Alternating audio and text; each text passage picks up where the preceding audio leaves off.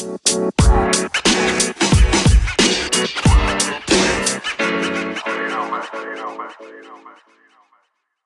Salut à tous, c'est Pierre Gaillard, j'espère que vous allez bien que vous êtes au calme. Huitième épisode déjà aujourd'hui. Qu'est-ce que le temps passe vite, c'est incroyable. Aujourd'hui, je suis avec Hugo Dupré, un jeune lyonnais qui est le garant technique de ses clients. À titre perso, il est certain que si je l'avais rencontré plus tôt, il m'aurait été d'une grande aide, car euh, j'ai compris un peu tard qu'il était très important d'avoir une ressource technique dans son équipe lorsqu'on portait un projet à dimension numérique. Pour être complet sur cet épisode, sachez qu'il a été enregistré quelques jours seulement avant le deuxième confinement, ce qui explique que je me retrouve dans les locaux d'Hugo. Allez, à tout de suite pour l'épisode. Salut Hugo Salut Pierre Ravi de te rejoindre dans tes locaux pour enregistrer ce nouvel épisode. Je te laisse te présenter à nos auditeurs. Bienvenue Pierre. Eh ben écoute, moi de mon côté, je suis, euh, je suis entrepreneur depuis un an et demi. Je suis le fondateur de CoCitio, une boîte de conseil en informatique. De base, moi j'ai une formation d'ingénieur télécom. Euh, j'ai fait un petit passage par l'école de commerce aussi. Après, je suis devenu entrepreneur suite à ça. Et pour la petite histoire vie privée, euh, là aujourd'hui, je vis, euh, je vis à, à Masséna, à Lyon, euh, dans un appartement avec ma copine, tranquillement. Et, et, avant tout ça, avant d'arriver à Lyon, je, suis grenoblois de base. D'accord. Donc tu nous parlais de tes écoles. Ouais. Euh, on va y revenir euh, dès cette question. Dans le premier numéro du magazine Startup au calme qui sortira lors du premier trimestre 2021, on va avoir un dossier justement consacré à l'importance des études dans l'entrepreneuriat. Toi, tu es diplômé des deux plus grandes écoles lyonnaises, que ce soit une école de commerce mais également école d'ingénieur. Pour toi, en quoi les études t'ont aidé? Alors du coup, il y a peut-être deux, choses. La première chose, c'est le nom des écoles qui aident aussi pas mal dans le parcours, euh, qui peut ouvrir certaines portes, qui donne une légitimité du coup a posteriori après les études en disant voilà j'ai fait telle école.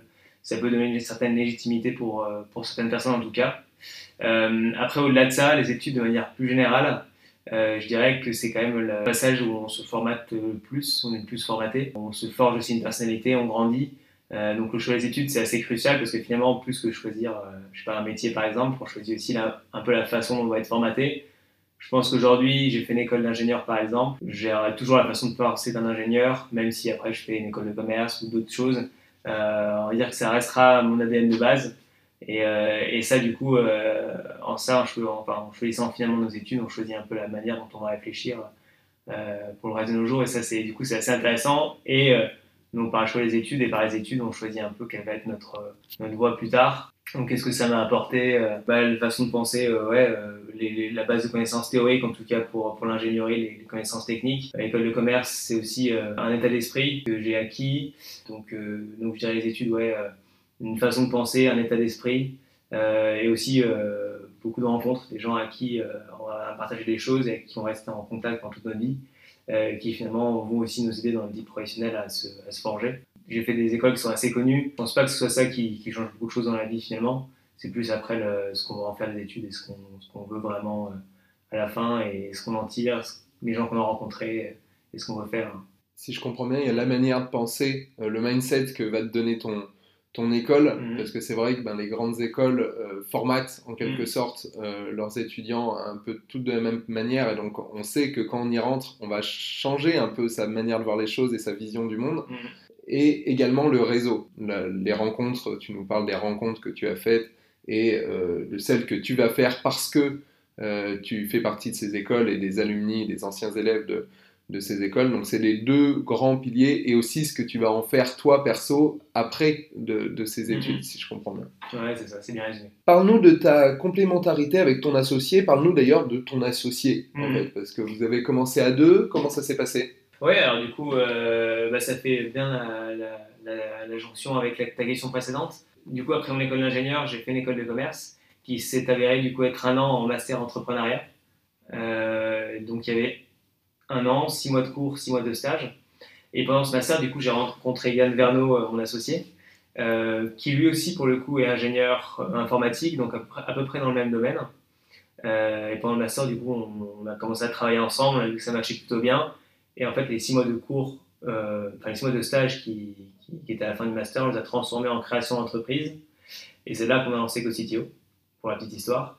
Et donc, dans notre duo, donc ce qui est assez marrant dans ta question, c'est qu'au niveau des complémentarités sur le papier, euh, école d'ingénieur, école de commerce, on est plutôt euh, pareil. et euh, bon, il se trouve que du coup, au sein de nos expériences, après qu'on a eu en dehors de l'école, on associé un peu plus technique. Dans le domaine dans lequel on travaille, ça tombe bien, on est dans, l'informatique, dans le web, dans le digital, on fait des missions techniques, donc c'est bien d'avoir quelqu'un qui a plus de bouteilles et qui peut assurer le, pendant technique de la, de la boîte et des missions. Moi, j'ai plutôt la casquette commerciale, du coup, dans le duo. On se complète assez bien. il se trouve que dans l'entrepreneuriat, il y a un truc qui est assez marrant, c'est toute la partie aussi administrative. Du coup, je dis euh, que c'est assez marrant, c'est plutôt euh, pour moi pas marrant du tout, euh, quelque chose que je déteste faire. Et mon associé, de par bah, sa famille qui a l'habitude de gérer des boîtes, et voilà, il a un peu cette, cette culture-là. Et du coup, c'est lui qui s'occupe aussi de cette partie-là administrative et aussi du coup comptable et financière, dont je suis très content c'est une partie que je n'affectionne pas du tout. Euh, donc c'est aussi euh, là-dessus qu'on se complète. Et après, au niveau des, peut-être au niveau des personnalités, de par aussi la, vision euh, dire plus commerciale, je suis plus dans le feu de l'action souvent à, proposer des idées, à, avancer et à oui, avoir pas mal de plans, des fois un peu sur la comète. Et Yann va plutôt être dans le concret et à rationaliser les choses, toute la gestion de la boîte. Là-dessus, ça marche, marche plutôt bien aussi. Bon, bah, tu nous parles des, des fonctions support, tu me parles de comptabilité, tu me parles de de tout ça, on aimerait savoir le nerf de la guerre. Qu'est-ce que c'est que CoCTO Ouais, euh, bah, bonne question. Merci. Nous, euh, en fait, euh, ce qu'on dit, c'est que chez CoCTO, on met à disposition de startups ou de PME, donc de petites et moyennes entreprises, un CTO expérimenté à temps partagé. Donc ça fait euh, beaucoup de notions. Euh, le rôle de CTO, je ne sais pas si euh, tout le monde le connaît non plus. On peut justement, ça peut être l'occasion que tu nous le rappelles. Voilà. alors CTO, ça veut dire Chief Technical Officer en anglais. c'est un mot qui vient pas mal de l'écosystème justement startup, on va dire en France, d'où l'anglicisme. Et ça va être c'est le, référent technique, le garant technique des projets. On prend par exemple un projet, une boîte comme Airbnb. Euh, qui a construit une plateforme digitale. La personne qui était en charge de, qui est en charge de, faire en sorte, que ça fonctionne et que ça marche bien, c'est le CTO. C'est lui qui va gérer euh, les développeurs, ceux qui vont vraiment coder la plateforme, c'est lui qui va voir avec les dirigeants pour euh, voir comment construire le produit. donc c'est ce rôle-là qu'on propose aux entreprises. D'ailleurs, si ça vous intéresse, tous les rôles qu'il peut y avoir je vous rappelle qu'on a fait un post euh, Instagram justement sur euh, Startup OKLM. Vous pouvez retrouver où on explique justement tous les différents postes clés qu'il peut y avoir dans une entreprise. Ça s'appelle Learning Set et je vous conseille d'aller le voir euh, si vous n'êtes pas encore familier avec tous ces termes. Co-CTO, tu nous disais donc un CTO à temps partagé. Aujourd'hui, combien vous avez de clients Comment vous les partagez? Alors, on a bien compris que tu faisais plus le commercial et lui plus le, mm le, technicien. Est-ce que toi, tu vois aussi des clients en tant que, que CTO ou pas forcément? Ouais, alors du coup, euh, nous, on a lancé l'activité euh, il y a un an et demi, en avril 2019, du coup, euh, bah, justement pour ce stage transformé en création d'entreprise. Pour la petite histoire, depuis, on a bossé avec une dizaine de clients. Les premières missions, c'est principalement Yann et moi qui les avons réalisées. Du coup, Yann et moi, donc on s'est bien réparti les missions entre nous deux. dès que c'était justement un peu plus euh, technique et que ça nécessitait de mettre un peu plus les mains éventuellement le cambouis, aller euh, bidouiller des trucs, faire les audits de code, c'est plus euh, Yann qui s'en chargeait. dès que c'était plus des notions de gestion de projet, de rapport business, technique, dans ce cas-là, je pouvais aussi prendre les missions et c'est sur ces sujets-là sujets que, que j'ai l'habitude d'intervenir. Donc c'est un peu comme ça qu'on s'est réparti les missions et puis on commence aussi à travailler avec avec des CTO en fait qui sont indépendants, qui font ce métier-là en tant que freelance, euh, et qu'on a rencontré au fur et à mesure de l'aventure. Et en fait, il y a eu un bon matching avec ces mecs-là. On voit qu'on a la même vision, les mêmes valeurs euh, sur ce métier de CTO, et du coup, euh, on travaille avec eux sur certaines missions, et, c'est eux qui interviennent et pas nous. Et on commence du coup aussi à avoir des missions un peu comme ça. D'accord. Tu nous as parlé d'audit de code, de travail un peu plus qui nous parle un peu plus à mm. euh, qu'est-ce que quel est votre spectre d'activité? Qu'est-ce que vous êtes capable de faire? Alors sans rentrer trop dans le technique parce que mm. tu vas me perdre et je pense qu'une bonne partie des auditeurs vont, nous, vont, nous dire mais c'est quoi ce truc? Ils ont ils ont muté euh, Startup Local mais c'est un truc de DSI maintenant? Non non pas du tout. L'idée c'est vraiment en restant accessible explique-nous un peu euh, justement, qu'est-ce que peut proposer euh, CoCTO Donc, euh, l'audit de code, donc, si je comprends bien. Il, y a, ça en partie, mais je pense que ce qui peut être intéressant, c'est prendre un peu le. pour pas être dans le technique et voir la chose un peu plus loin, euh, prendre euh, un peu plus de recul sur peut-être les, les situations dans lesquelles on intervient. Carrément. Euh, du coup, nous, on va intervenir sur alors, ce qu'on appelle, dans le jargon, un peu les projets digitaux. Donc, ça va être soit des applications mobiles, donc sur smartphone, qu'on a l'habitude de voir, euh, soit des, euh, des applications web. Donc, c'est juste des sites internet qui sont assez complexes, euh, type, bah, justement, je parlais d'Airbnb par exemple, une plateforme voilà, où il y a des fonctionnalités assez poussées, beaucoup de demandes, beaucoup d'utilisateurs, un besoin technique assez important. Et tous les outils qu'on peut utiliser par exemple sur, sur Google Drive, toute la suite Google, on y accède via son navigateur. Ça fait appel à la technologie web. Euh, finalement, c'est un logiciel auquel on accède par la technologie web. Donc, c'est ce- c'est aussi ce genre de projet sur lequel on peut intervenir, nous, en tant que CTO. Et le problème, en fait, avec tous ces projets-là, c'est qu'il y en a beaucoup qui, bah, échouent. Alors, qui échouent, c'est euh, c'est soit le projet voit jamais le jour, soit il y a des développements permanents et finalement, à la fin, des usages assez décevants pour les utilisateurs. Et ça, en général, c'est dû à, un manque de communication ou en tout cas de, de compréhension entre, d'un côté, euh, le monde business euh, et l'autre, le monde technique, les développeurs, le code. En fait, c'est assez rare d'avoir quelqu'un qui, qui puisse communiquer et comprendre un peu ces deux mondes, et du coup, souvent, ils se heurtent et euh, il fait que les projets bah, se arrivent pas à leur succès espéré. Sorte petit je, je sais de quoi euh, tu parles, malheureusement. Mais euh, oui, oui, c'est- super intéressant ce que tu nous dis. En fait, tu es, le garant technique entre euh, la vision business et la vision euh, développement informatique. Quoi. Donc, tu arrives à, que tout le monde communique bien, en fait. C'est ça l'idée. Nous, la vision du, métier de CTO, c'est être du coup le, le de confiance entre les enjeux business et les enjeux techniques. Ok, je comprends tout à fait. Ben écoute Hugo, c'est déjà la fin de cette P1. On va attaquer la P2 où je vais te poser plein de questions. Restez bien avec nous. On se retrouve maintenant dans la P2. Nous revoilà donc dans la seconde partie de cet épisode. Voici la première question de cette P2. Quand as-tu décidé de te lancer dans l'entrepreneuriat? C'était lors de ton master ou c'était bien avant? Euh, L'entrepreneuriat, j'ai voulu m'y lancer euh, bien avant le master. C'était en fait pendant mon école d'ingé où j'ai commencé à réfléchir forcément à quel métier euh, faire plus tard, euh, les stages, quel, lesquels choisir. Donc euh, à ce moment-là, un peu de questionnement. Puis j'avais un pote qui était euh, parti faire son échange aux États-Unis.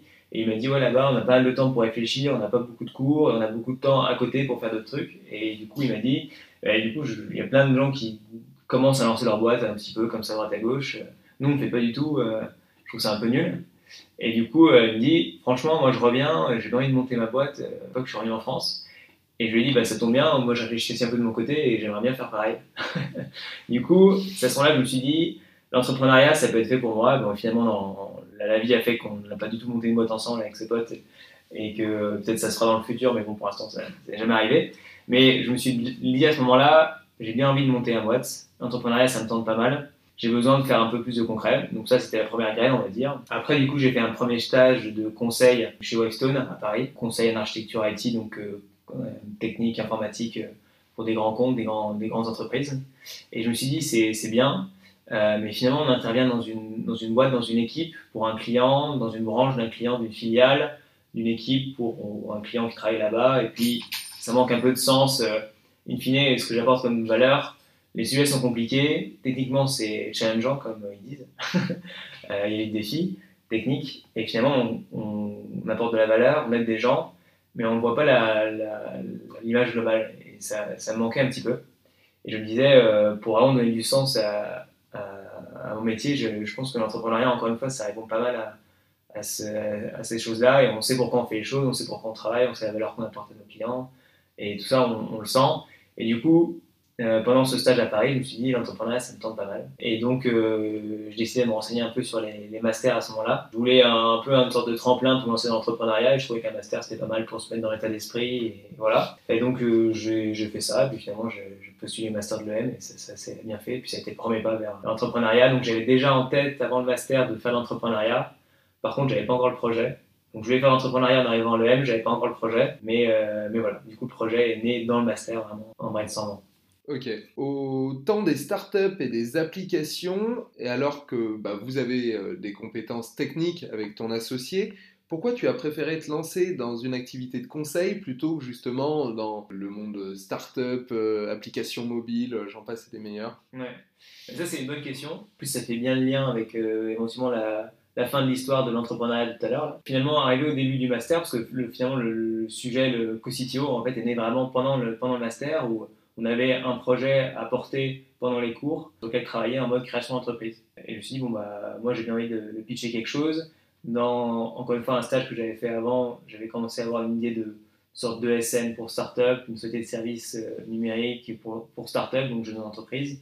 Je me suis dit, il y a quelque chose à faire là-dedans, donc j'ai pitché cette idée-là, ESN pour start-up, euh, service numérique pour start-up, est-ce que quelqu'un me suit? Et donc là, euh, il y a plusieurs personnes qui ont commencé à, à dire, ok, pourquoi pas dessus dans, dans ce projet-là, dont mon associé actuel. donc on a bossé, on a bossé ça pendant les six mois de cours du master. Et finalement, le, projet a évolué à force de faire des retours, des interviews, de rencontrer des gens c'est évolué vers co-CTO et vers justement du CTO à temps partagé, qui était la traduction finalement de ce service.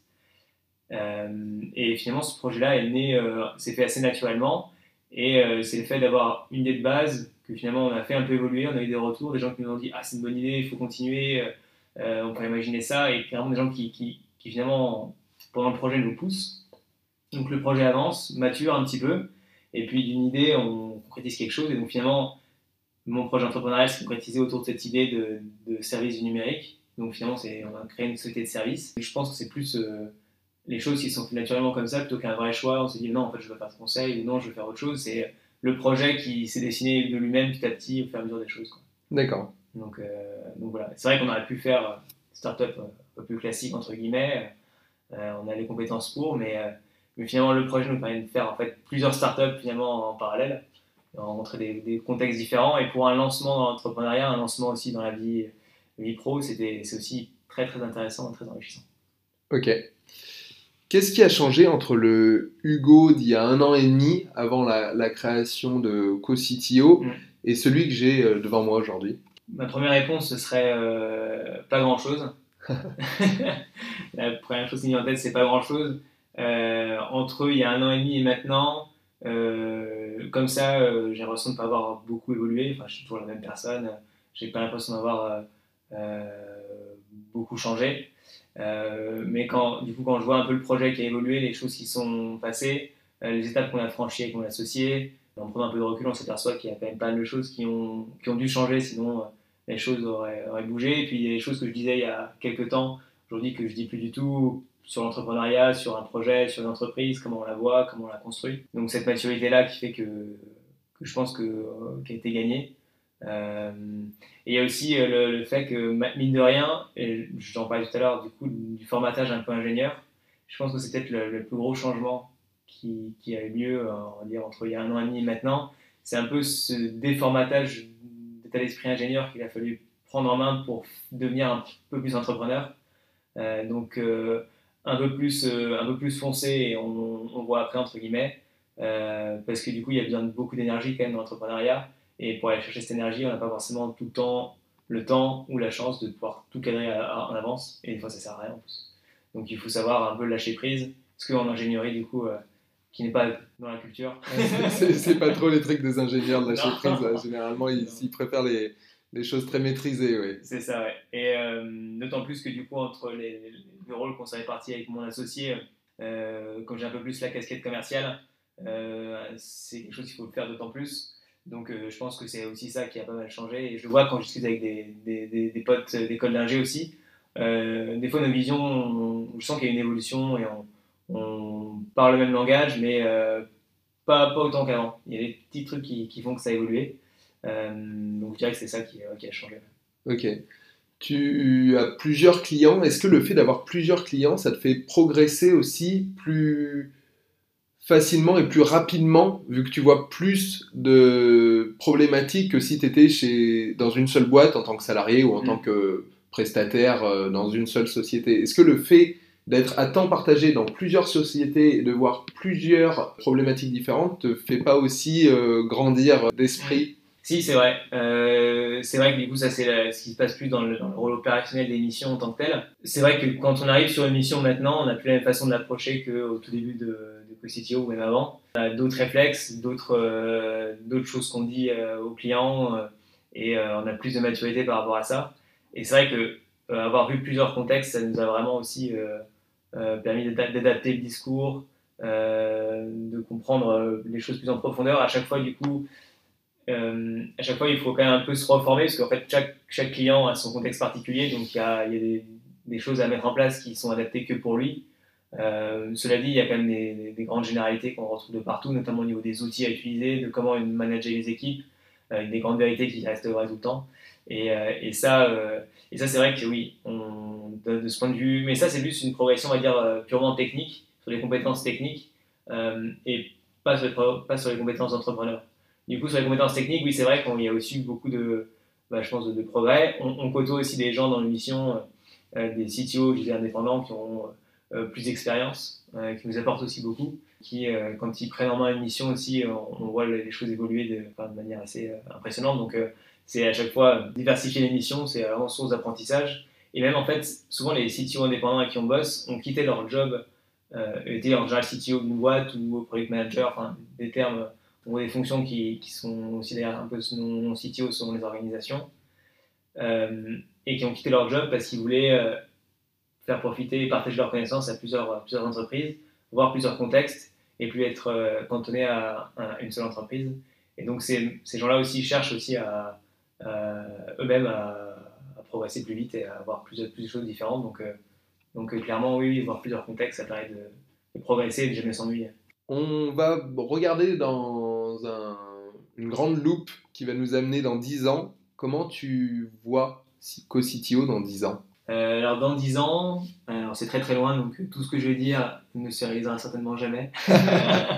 non, je rigole. Non, je vais dire des choses assez générales, comme ça je suis à peu sûr que ça devrait se réaliser. Euh, pour moi, CoCTO, euh, je pense que ce sera une entreprise de une quinzaine de personnes, peut-être une vingtaine de personnes, il y aura, euh, je pense, des CTO euh, qui seront euh, salariés chez nous, qui réaliseront des missions, des CTO éventuellement encore indépendants qui réaliseront aussi des missions, tout ce regroupement-là. Et ce que j'espère vraiment, c'est que quand je me lèverai le matin et que j'irai bosser dans 10 ans, je me dirai, c'est cool, je sais pourquoi je vais bosser, et que j'aurai vraiment cet état d'esprit-là, comme j'ai d'ailleurs déjà, déjà aujourd'hui, mais que je continuerai à l'avoir. Et ce qui nous motive avec, notre avec mon associé, c'est un peu cet état d'esprit-là où on dit on va bosser, on sait pourquoi, on fait un truc qui nous plaît, et tant qu'on fait un truc qui nous plaît, on va dire que c'est bon. Et nous, notre vision, c'est un peu ça, c'est avoir une boîte à taille humaine, avec des, avec des gens qu'on connaît et qu'on estime, des gens qui sont bons aussi et euh, qui prennent aussi même plaisir à travailler avec nous. Et après, on va dire après aussi tout ce qui va concerner la partie financière, salaire et tout. Il y a un minimum, mais ça arrive plutôt dans un second temps. Et l'idée, c'est que dans 10 ans, ouais, on sera toujours là euh, avec une entreprise à taille humaine, des gens qui se connaissent, des clients satisfaits, qui, avec qui on peut discuter euh, et avoir tout cet écosystème, on va dire, bienveillant autour de nous. As-tu des regrets ou des choses que tu aurais fait différemment si tu pouvais revenir en arrière, que ce soit dans CoCTO ou que ce soit bien avant, euh, sur tes 25 euh, premières années de vie, on va dire? Moi, je vais faire la réponse facile. Je regrette rien.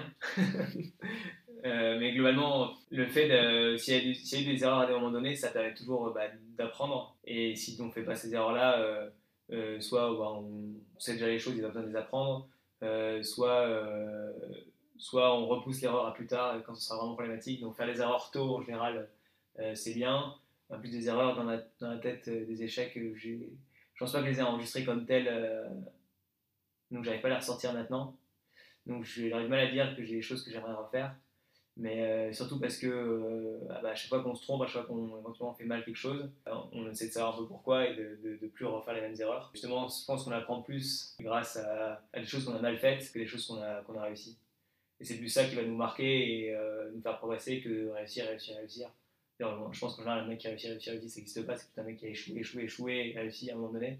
Mais on retiendra, on retiendra que c'est un loser pendant 75% de sa vie et que c'est le plus grand winner qu'on connaît euh, sur la fin. Et, euh, et c'est vrai que c'est une succession d'échecs qui parfois amènent à la réussite euh, totale. Quoi. Donc ouais, c'est vrai que c'est le français, sans, sans French bashing, hein, mais le français retiendra qu'on a affaire à un loser, l'américain dira oh là là, c'est le plus grand winner qu'on connaît. c'est vraiment une vision un peu, un peu différente qui nous caractérise. Ok, bon, bah je, je retiens, je retiens ce que tu dis. On va passer à une prochaine question. Quelles sont les entreprises qui, toi, t'inspirent?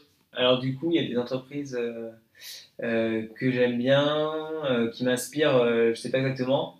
mais déjà, je pense à une entreprise qui est aussi dans le conseil, euh, qui est une autre vision du conseil pour le coup, ou une autre vision de sa, boîte, euh, mais qui est euh, Mantou, anciennement Amaris, qui est assez spectaculaire en termes de, croissance et d'innovation aussi en, tant que, que SN. donc ça ressemble à des modèles qu'on a nous ou quoi que ce soit, mais c'est quelque chose qui est, je qui est intéressant à avoir en tête à chaque fois parce qu'on se dit qu'il y a un mec même, qui a réussi à, en peu de temps construire un business extrêmement solide dans plusieurs pays différents sur du conseil.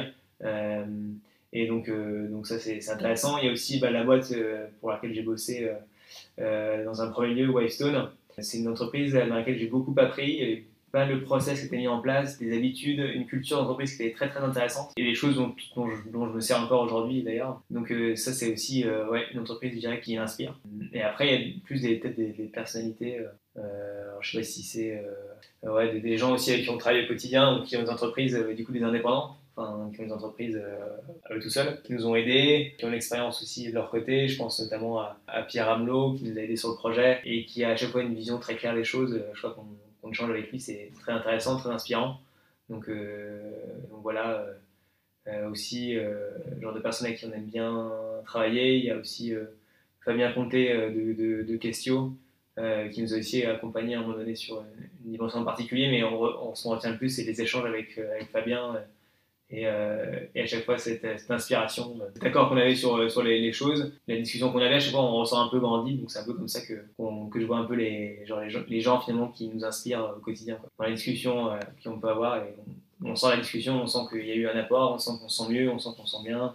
Et c'est là que les choses se passent. On va passer à la question signature. Tu dois d'ailleurs déjà la connaître si tu écoutes euh, le podcast. Quelle est la question que tu aurais aimé que je te pose? Ouais. Du coup, il y a une question euh, que j'aurais aimé que tu me poses. C'est si tu étais arrivé là pendant l'entretien et tu m'avais dit, euh, Hugo, euh, est-ce que tu voudrais euh, m'épouser Est-ce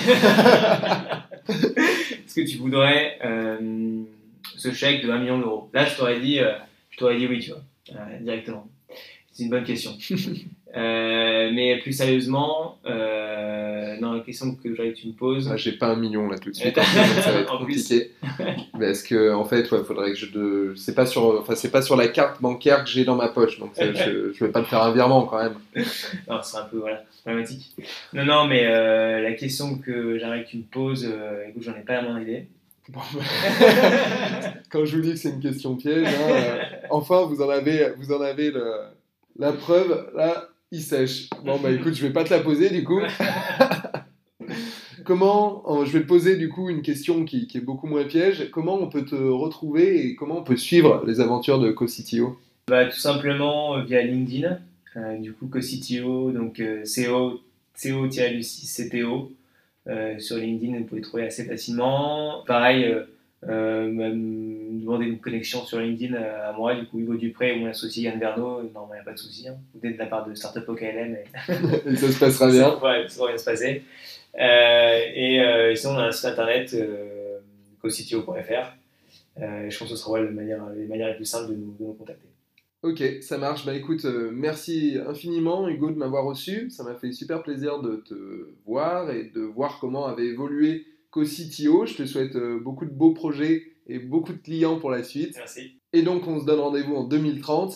Et puis, tu m'expliqueras bah, tout ce qui s'est passé en référence à la question comment tu vois CoCTO dans 10 ans? Eh ben, avec plaisir, avec plaisir. Salut Hugo. Salut bien. J'espère que cet épisode vous aura plu. C'était le dernier de l'année, l'occasion pour moi de vous souhaiter de merveilleuses fêtes, de profiter. Prenez soin de vous et de vos proches. Autre chose, jusqu'au 31 décembre, vous pouvez précommander le mag Startup au calme. Pour ceci, rien de plus simple, puisque le lien est directement dans la description de ce podcast. On se retrouve en 2021. D'ici là, likez, commentez, partagez. Startup au calme et votre ami.